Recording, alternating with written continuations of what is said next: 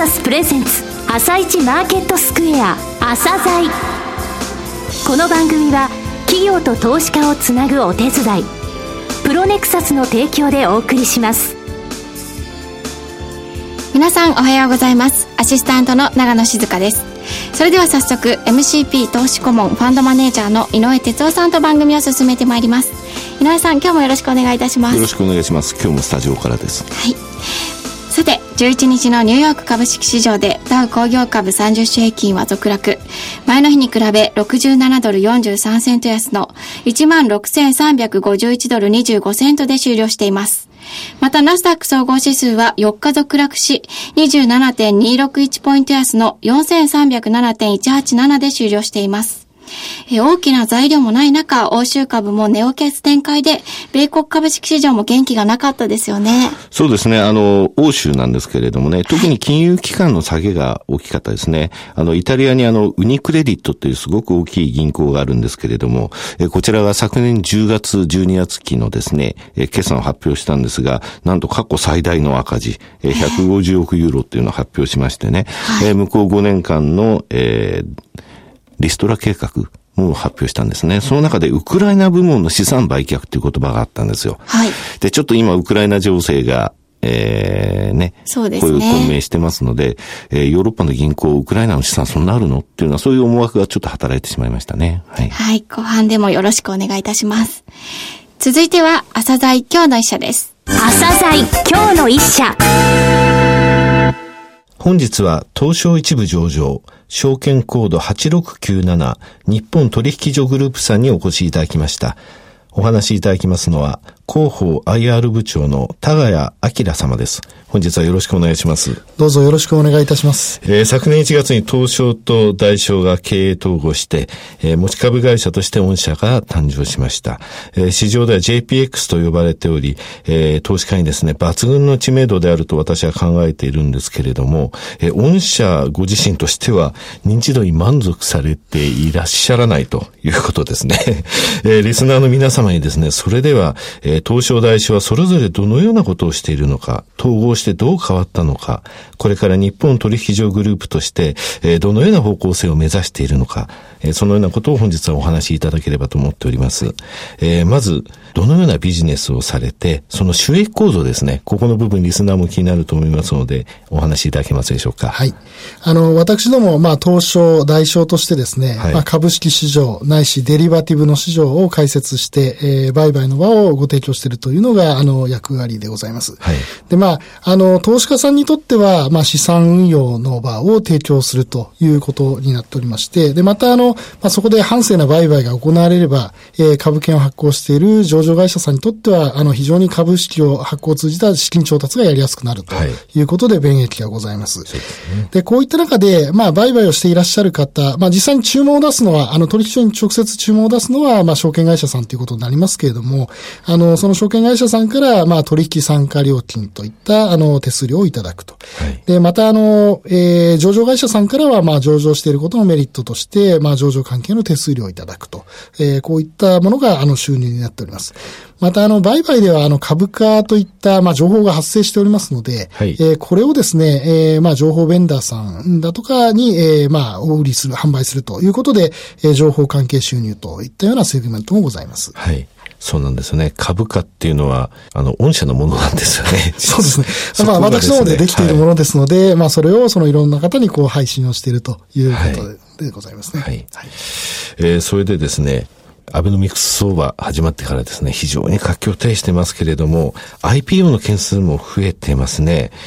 えー、この状況ですね、また企業の IPO に対して、御社どのような支援をされているのか、お話しいただけますでしょうか？はい。あの、おかげさまでですね、あの、IPO の数でいくと、はい、えっと、2009年、まあ、リーマンショック直後の2009年には、えー、19社、年間19社まで減ってしまったんですが、それ以降は年々増え始め、増え続けまして、えー、昨年は58社まで、えー、増え続けております。はい、で、この間、あの、私どもでもですね、まあ、証券会社さんと協力して、まあ、あの、上場できる企業さんをこう発掘してですね、まあ、あの、公開のお手伝いをするというようなこともやっております。昔はですね、えー、まあ、上場企業の発掘っていうのは、まあ、証券会社さんの仕事っていうことで、はい、でね、あの、取引所は町の姿勢というような感じだったかと思うんですが、あの、今は、まあ、積極的にセミナーを開いてですね、まあ、上場の意義だとか、あの、あるいは上場するためにはどんなことが必要だとか、どんな体制を整えていなくてはいけないかとか、あの、そういったことを、まあ、積極的に、こう、ご説明に回るというようなことを全国的に行っております。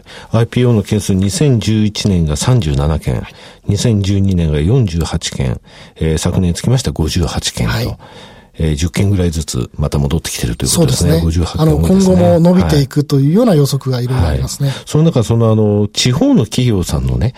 えー、この頃上場っていうのも結構出てきてるんですが、こちらの部分もやはり御社サポートされてるんですか？そうですね。はい、あの、セミナー等をですね、全国各地で行っておりまして、で、特にこの2年ぐらいですね、あの、東京以外に本社のある会社さんの上場が増えてきておりまして、はい、特にあの、九州ですとか四国ですとか、はい、ここはコンスタントに出てくるようになりましたね。なるほど。昔はそういうあの活動っていうのは本当に証券会社さんのところの仕事だったわけですけれども、えー、取引所自らがその企業に向けてサポートしているということですね。すねはい。はい。えー、さて、御社ですけれども、えー、昨年誕生してですね、早々と2015年までの中期経営計画を出されましたが、えー、この内容についてですね、お話しいただけますでしょうか？はい。あの、まあ、2013年度から2015年度までの中期経営計画ということで出させていただきましたけれども、その中で、えー、私ども将来ビジョンとして、アジア地域で最も選ばれる取引所へというのをスローガンとして掲げさせていただいております。はい。はい、で、この最も選ばれるっていう点が重要でございまして、そうですね。はい、あの、取引所っていうのは、まあ、投資家さんにとっても上場会社さんにとっても選ばれる存在であると。世界中にいろんな金融商品がある中で、はい、まあ、東証、あるいは代償に、まあ、いい商品、商品が上場しているなということで、ここで取引したいなと思っていただけるようなマーケット。はい、あるいは上場会社さんにとっても、やっぱり上場するの盗聴がいいよね、というふうに思っていただけるような状況。こういったところを作っていきたいというふうに思っています。はい。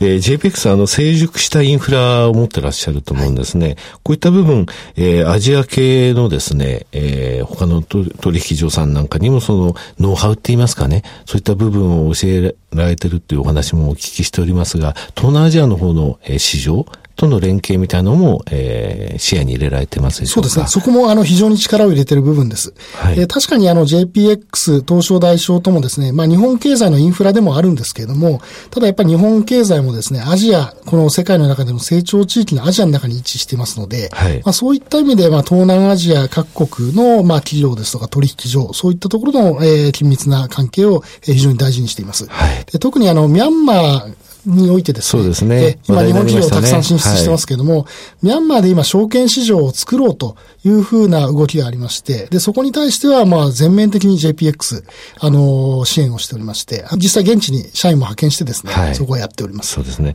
どちらかというと、あの、国を挙げて、日本という、日本という国を挙げてですね、あの、教えてあげなさいっていう、そういうなんか雰囲気が政府の方から出てたところもありましたですね。えー、金融庁ともこう連携しながらそこは、はい、やっております。はい。えー、この2月の21日、2月の22日に東証 IR フェスタ、開催されましたが、すごい盛況でしたね。そうですね。あの、東証 IR フェスタ今年で8回目になりますけれども、はい、えっ、と、史上最多の17,500人の方に、はい、えー、2日間でご来場いただきました。はい、で、会場内すごい熱気でですね。そうでしたね。あの、上場会社さん、あの、まあ、これも出店者数も過去最大なんですが、あの、そこのブースにですね、非常にその皆さん熱心に、あの話を聞きに来られてましたね。はい。あの、去年も、ああ、随分増えたなと思いましたけど、今年はそれ以上だったですね。そうですね。年々そこは増えてますね。ね会社説明会も満杯だったですね。はい、あの、これぐらいですね、マーケットが活況を呈してきた。これにつきましてはですね、JPX さんの果たされた効果ってすごく大きいと思うんですよ。で、去年の信用取引の、えー、担保制度の、えー、変更ですね。これによってマーケットボリュームが増えたっていうことをやっぱり感じられますか？あの、そこは、あの、やはりあったかと思います。はい。で、確かにですね、この2013年1年間を振り返ってみますと、まあ確かにアベノミクス効果っていうのが当然あるんですけれども、はい、でその中で、えっ、ー、と、まあ、あの、2012年と2013年の最初を比べますと、個人投資家の市場参加の割合が、えー、十数パーセントのところから一気に30%を超えるところまで膨らみました。はい、で、これはあの、まあ当然その上昇相場ということで、まあたくさんの、まあ投資家の方が入ってきたっていうのもあるんですが、あの一方で信用取引の規制緩和によってですね、個人投資家のその売買余力が非常に高まったということもありまして、はい、そこも大きく貢献していると思います。そうですね。はい、で、ここに関しては、あの、まあ、何年がかりかで、あの、私どももいろいろ、あの、要望してきた施策でございますので、頑張りました、ね、そういった意味でアベノミクスに間に合ってよかったなと。そうですね。思いました。あの、ちなみにクイックとですね、金融財政事情研究会、こちらがですね、ネット証券6社の月間売買代金っていうのを実は出してるんですね。信用取引の担保制度が今回変わる前ですね、月間大体5兆円で推移してたんですよ。それが今20兆円以上あるんですね、平均で。4倍ぐらいはあるんですね。これは大きいことですね。流動性を供給するという点でですね。はいね。はい、あの、よくその東京マーケット、外人投資家の比率が非常に多くて、なんか外人に席巻されてしまっているようなイメージもあるんですが、はい、やはり私どもとしては多様な投資家、も、ね、個人の方も含めてですね、はい、多様な投資家が参加してこそ健全なマーケットだと思ってますので、まあ、そういう意味では非常に今いい状況なんじゃないかと。そうですね。みんな7割とか言うんですよね。えー、ただ、東証さんは私あのセミナーでも何度も言うんですが、世界で一番マーケットに関する情報を出してくれてる取引所さんなんですよ。ありがとうございます。空売り比率を毎日出してくれてるんですよ。こんな取引所ないですよ。信用の残高、個別銘柄についても週に1回、第2営業日に先週末も出してくれてる。ナスダックとか、えー、内政につきましては月2回株数だけですよ。ですので、本当に、あの、日本の、証券取引所っていうのは、そういうマーケットに関する情報をたくさん出してくださってるんですね。本当に感謝してます。リスナーに向けて一言お願いしたいんですが、リスナーですね、やっぱりあの、配当成功とか、えー、株主優待、そういった部分、あの、結構ですね、投資尺度の一つとして、材料として、えー、捉えられてますので、ここの部分についても、えー、触れていただけますでしょうか。はい。あの、まず配当成功に関して言いますと、えー、私ども配当成功40%というのを基準にこう据えておりまして、はい、えー、まあ年間の高利益のうちの40%を株主様に、えー、配当としてお返ししようということを、あの、ポリシーとして掲げております。で、それに加えまして、えー、これはまあ特に個人株主の方をどんどん拡大したいとい。うことなんですけれども、はい、株主優待も実施しておりまして、えー、毎年3月末の、はい、えー、株主様に対して、えー、100株以上お持ちの方に対して一律3000円のクオカードを、はい、えー、ご申請をしております。まあそういう意味では、まあ3月決算まだまだ間に合いますので、はい、あの、ご検討いただければというふうに思います。はい。えー、高谷様どうもありがとうございました。どうもありがとうございました。なお、今日の一社のロングインタビューは番組ホームページからお聞きいただけますが、さらに井上さんに日本取引所グループについてお話しいただきます。はい、あの、日本取引所グループさんですけれども、放送の中でも申し上げましたけれども、本当にあの情報の開示姿勢というのは世界一だというふうに思っております。えー、それから昨年1月からの信用の担保制度の変更、これ20兆円以上っていうふうに言いましたけれどもね。はい。その金額、イメージ湧かないでしょ？湧かないですね。これね、国民1億2000万って考えると、はい。一人当たり21万円、22万円やってることになるんですよ。あ、そんなにですか？国民一人当たり平均で22万円信用取引やってるって計算。ええー、どれぐらい活況を呈してるかってわかりますでしょ？はい、うん。国民一人当たりで割ってみるといろんなことがわかるんですよね。そうなんですね。はい。はい。わかりました。それでは、ここで一旦お知らせです。企業ディスクロージャー IR 実務支援の専門会社プロネクサス。上場企業のおよそ6割2200社をクライアントに持つ。これはアジア証券印刷の時代から信頼と実績を積み重ねてきたからこそ。さらにプロネクサスが目指すのは企業と投資家をつなぎ日本の株式市場を活性化させることです。プロネクサス私たちは個人投資家の皆さんを応援します。